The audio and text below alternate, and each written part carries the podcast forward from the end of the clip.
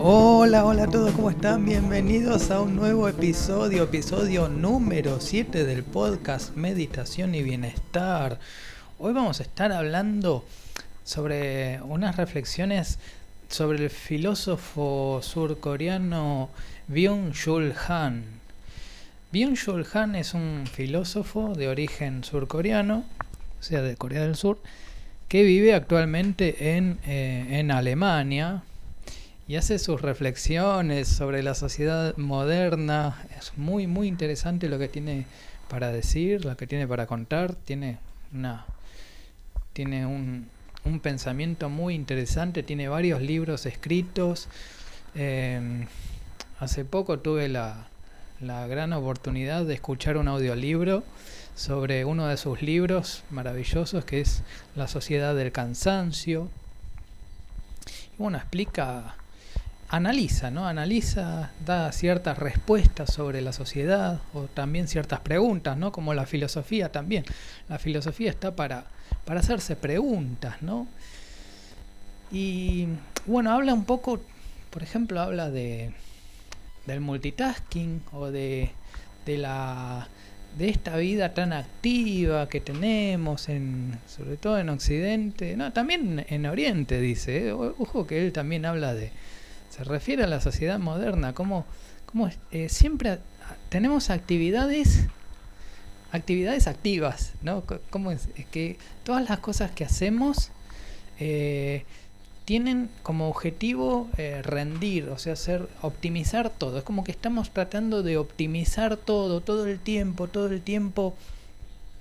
Y queremos ser más productivos y más productivos y hacer más en menos tiempo y siempre más y siempre más. Y, y esto de esta, esta carrera infinita de, de ganar más dinero y más dinero y hacer más cosas y trabajar más para ganar más dinero. Y, y, uno se pregunta, ¿y qué sentido tiene? ¿Qué sentido tiene si uno piensa eh, lo que es el dinero hoy? Por ejemplo, hoy el dinero ya no está más respaldado por el oro. Así que el dinero es ahora un certificado de deuda. Entonces imagínense esas personas que se la pasan trabajando para ganar dinero. Es terrible, o sea, a mí me parece que la vida humana es, es mucho más que eso. la vida humana tendría que ser, tendría que tener como un propósito superior. Ayer estaba viendo un documental muy interesante de la Deutsche Welle una, la televisión alemana que estaba, estaba hablando sobre empresas que tienen un propósito. Entonces son empresas que, que trabajan no para enriquecer, no para que unos pocos, unos pocos se enriquezcan, eh, sobre todo con esas jerarquías que hay, esas horribles jerarquías que hay en las empresas, donde hay unos que son más que otros, y unos son los que se enriquecen y otros están en, en la base de la pirámide. Y, bueno, este, la verdad que son empresas que ya tienen un propósito mucho más elevados, tienen más conciencia sobre la ecología. Por ejemplo, había una empresa donde donde donde plantaban árboles o, creaban bolsas de basura a partir de basura de desechos eh, plásticos, entonces reciclaban todo y tenían toda una conciencia más ecológica, entonces había un propósito real. Son empresas basadas en propósito y aparte son empresas que no se, no se pueden vender también, así que eh, un, documental muy interesante. Y bueno, hoy, hoy quería hablar un poco sobre, sobre el pensamiento de, del filósofo Byung-Chul Han. Este, y esto, esto de la sociedad moderna, ¿no? Tan, tan, tan activa, como que siempre estamos tratando de hacer cosas y, y siempre en actividad, ¿no? Es como que, o sea, cuando estamos despiertos eh, de día o de noche, ¿no? Algunos. Algunos están despiertos de noche, pero bueno, la, mayoría de los mortales estamos despiertos de día. Entonces, siempre haciendo cosas, siempre en actividad, ¿no? Siempre en actividad. Sin embargo, Byung-Chul Han nos, nos dice ¿Y por qué no tenemos una vida más contemplativa? Una vida para contemplar, como, como hacen, como, como hay, por ejemplo, en la tradición zen, ya vamos a hablar de la tradición zen, pero una vida contemplativa es una vida donde hay más reposo, no hay tanta acción, no hay tanta actividad, simplemente observamos, observamos nuestro entorno, observamos la naturaleza, observamos las aves, observamos los árboles, el cielo, observamos las nubes, las hojas de los árboles que van cayendo, los frutos, o simplemente observar, observar los pensamientos, una vida más contemplativa. ¿Qué, ¿Qué pasa con observar nuestros propios pensamientos, nuestra propia mente? ¿Cuántos pensamientos? ¿Saben que los psicólogos dicen que tenemos aproximadamente 70.000 pensamientos por día? Las personas que practicamos meditación tenemos un poco menos, pero es un poco menos. Y, y entonces, entonces como que está, está este choque cultural, está este choque cultural, sobre todo los que practicamos meditación, tenemos un choque cultural porque estamos, seguimos viviendo en esto de Occidente, en esta, en esta cultura acá con tecnología, con una vida tan acelerada. Y sin embargo, eh, yo la verdad que trato de tener una vida más contemplativa. Y esto es, un poco lo, que habla Han en su libro La sociedad del cansancio. Es un poco esto también, ¿no? Eh, por ejemplo, la Han habla del multitasking. El multitasking es la multitarea, es hacer varias cosas al mismo tiempo. Estamos siempre, es que en la sociedad moderna estamos siempre haciendo cosas, varias cosas al mismo tiempo. Es como que, como que siempre tratamos de ahorrar tiempo, siempre acumular más. Y Han nos explica que esto es un retroceso en nuestra evolución humana. Es retroceder a un instinto animal. O sea, el hecho de, fíjate vos, cuando estás haciendo varias cosas al mismo tiempo, fíjate que estás volviendo a, tener un instinto completamente animal. O sea, estás dejando tu humanidad de lado. ¿Por qué? Porque eh, lo que es más evolucionado y más humano es hacer una cosa por vez.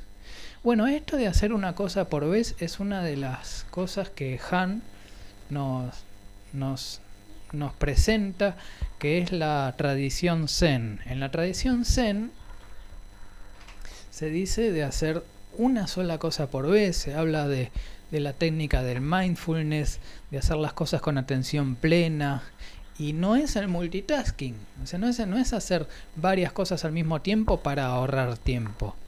No es hacer muchas cosas, no, es hacer una cosa por vez. Incluso en la tradición zen lo hacemos de forma lenta, controlada, consciente.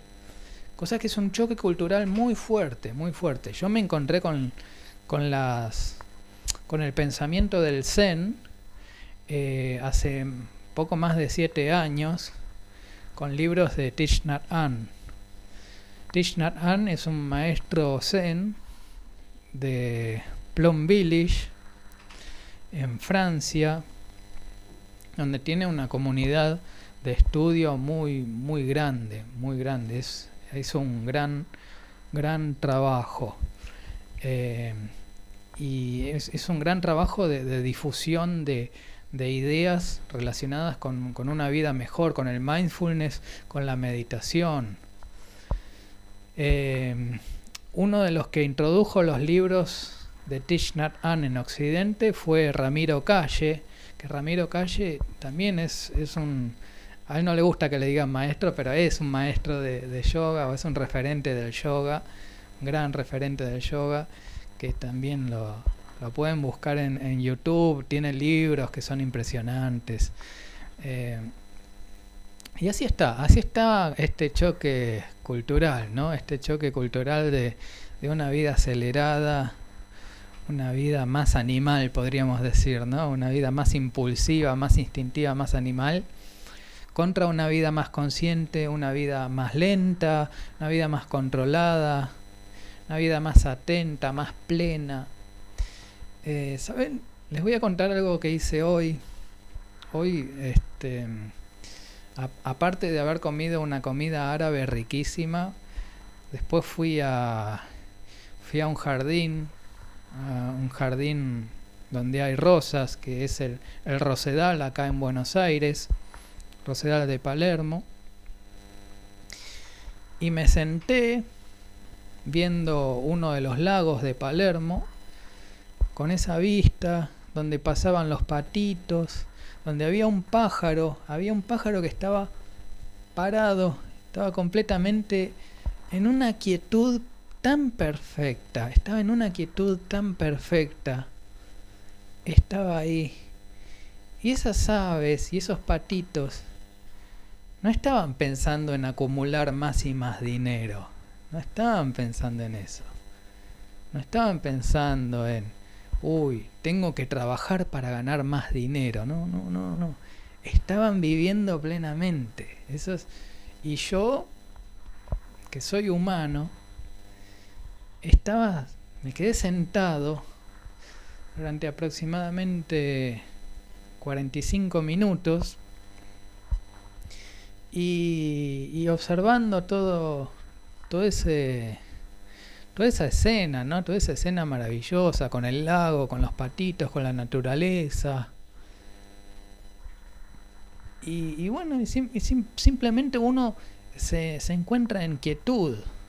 Porque yo tengo el hábito de meditar. Yo medito todos los días. Ya, ya hace años que, que practico meditación todos los días.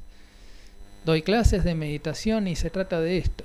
Se trata de simplemente incorporar el hábito. Una vez que incorporamos el hábito, ya es como andar en bicicleta. Es como andar en bicicleta. Por ejemplo, algo que, está bueno para empezar a meditar es hacer un reto de 21 días. Con el reto de 21 días, bueno, uno se, se, se esfuerza por adquirir el hábito de meditar y, y, después ya, ya anda solo, sin las rueditas de la bicicleta, anda solo. Entonces, uno ya cuando tiene el hábito de meditar, entra en un mundo nuevo. Porque aparte, alrededor de la meditación hay toda una bibliografía, toda una literatura específica.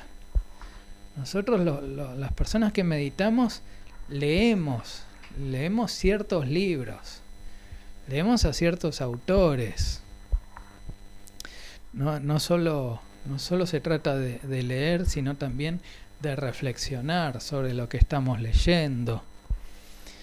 Tiene todo que ver con el desarrollo personal, con el autoconocimiento, con saber quién soy yo, con reflexionar sobre la mente, sobre el cuerpo, sobre la salud, el bienestar, la felicidad, sobre el soltar, el apego, el soltar, el apego, el soltar. Y todo esto, todo esto nos nutre. ¿Por qué meditamos? ¿Por qué estudiamos? ¿Por qué leemos? ¿Por qué, reflexionamos? Porque queremos una vida mejor. Porque no aceptamos lo que nos vendieron. Porque a nosotros, desde chico, no, nos vendieron que la felicidad es, es tener mucho dinero, es tener una casa muy grande, una mansión, tener un auto, dos autos, y si son autos de lujo mejor, y tener muchos bienes materiales. Y, todo, lo, todo, todo el concepto de felicidad que nos vendieron es una estafa. Lo que pasa es que cuando uno entra en este mundo del desarrollo personal, de la meditación, del coaching, uno se entera que es todo, nos engañaron, nos vendieron humo, nos vendieron humo, todo, todo ese concepto falso de, de la felicidad, es todo trucho, como se dice en Argentina. No sé si en otros países también se dice que es trucho, pero que es trucho significa que es falso. Era todo, toda una mentira. Entonces, si todo lo que nos vendieron como felicidad es, mentira, entonces ¿dónde está la verdad? ¿Dónde está la verdad? La tenemos que salir a buscar. De eso se trata, de salir a buscar la verdad. Ahora, esta vez, que sea una felicidad duradera, una felicidad más, que dure más, más permanente, ¿no? Poder estar la gran mayor, la mayor parte del día en un estado de felicidad, en un estado...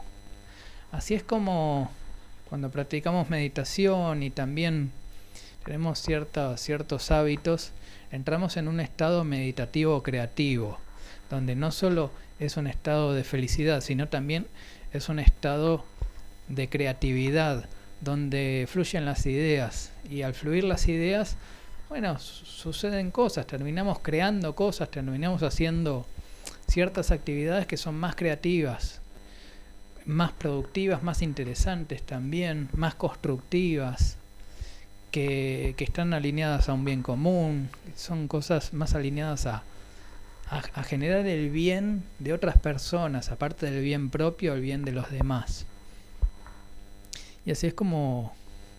Y bueno, así, así es como, como estamos llegando al final del episodio número 7 del podcast Meditación y Bienestar. No me quiero extender mucho porque después tenemos un próximo podcast, ¿eh? así que después voy a grabar con más ideas el podcast número 8, pero bueno, ya estamos finalizando el podcast número 7, episodio número 7. Muchas gracias por escuchar, muchas gracias por prestar atención. Si quieren pueden compartir este podcast con otras personas para que se difunda. Mi nombre es Adrián Mazara. Nos vemos en el próximo episodio. Chau, chau, chau, chau, chau.